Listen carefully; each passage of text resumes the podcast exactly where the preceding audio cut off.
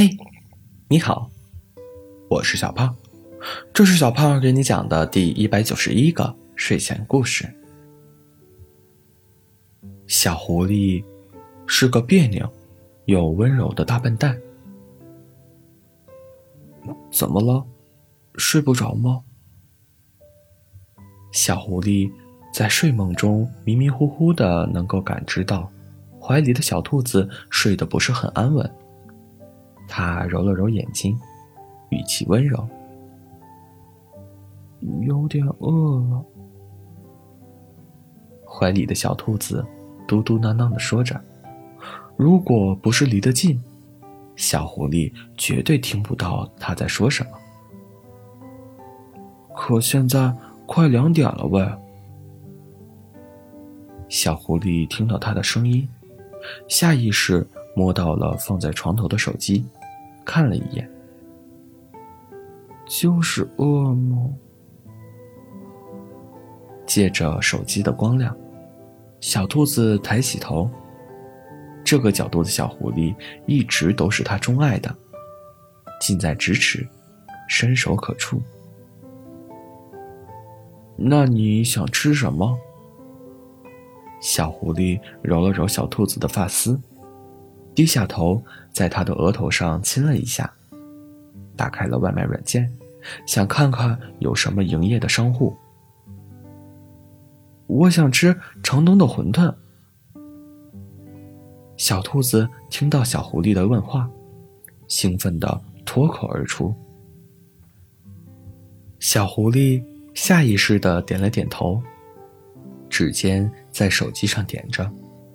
过了一会儿，才反应过来，城东的那家馄饨店很特殊，从来没有外送的服务，想要吃，只能自己去买。城东三喜那家吗？可开车过去要很久。小狐狸看了看外面黝黑的天空，不晓得自家媳妇儿怎么突然想吃馄饨了。也是，那算了，就不吃了。小兔子也不是不懂事的人，听了小狐狸的话，就默默的点了点头，自动自觉的翻过了心里那点不适。要不吃点其他的？我看到软件上有不少好吃的，你要不要看看？小狐狸。把手机递到了他跟前，问了句：“不啦，确实也挺晚的了。要不咱们就不吃了，明天早起去吃早饭。”小兔子伸手紧紧的抱住小狐狸，低低的说道：“那行吧，我上个厕所。”小狐狸。点头答应了下来，轻轻的拍了拍小兔子抱在自己腰间的手，下床穿了拖鞋就往厕所去。小兔子自己一个人乖乖的躺在了床上，想着等睡醒了一定要去城东吃馄饨。想着想着，不知不觉就有点迷糊，睡意是有了。只不过身边空空的，睡不着。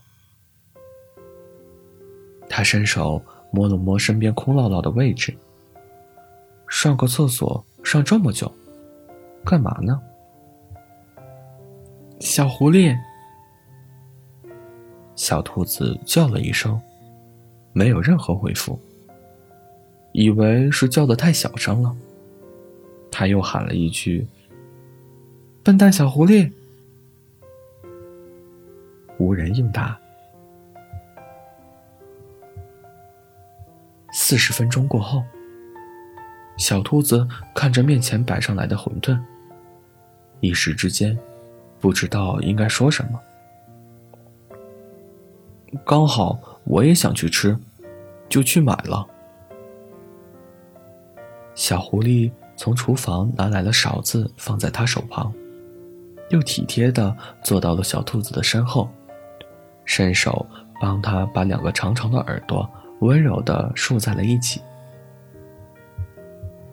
这么刚好，小兔子压抑着内心泛滥的暖流，眨了眨眼睛，看向伸手搂住自己的他。对啊，挺巧吧？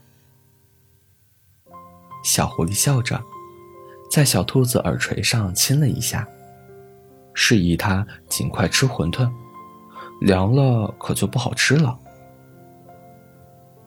你好别扭啊！小兔子伸手擦掉自己脸上不知道什么时候滑下来的泪珠，嘟囔着：“怎么哭了？”小狐狸连忙抽了几张面巾纸，轻轻的帮他把眼泪都擦干净。你呀，明明是为了我才跑这么远，还硬是要说自己想吃。你要不要这么别扭呀？小兔子的指尖戳了戳小狐狸的额头，方才被拒绝的不适已经尽数消散。好，我别扭，我别扭，快吃吧。小狐狸不善争辩，只是笑着握住了小兔子的手，但是又太温柔了。小兔子直勾勾的看着小狐狸，面前的小狐狸就是这样的一个矛盾结合体，不善说话。不懂争辩，却偏偏拥有着极致的温柔。不是言语，是行动的恰到好处，将他们的爱情勾勒得清近完美，让他甘愿堕落。好了，故事讲完了。故事来自微信公众号“睡前故事杂货店”，我们下次再见，晚安。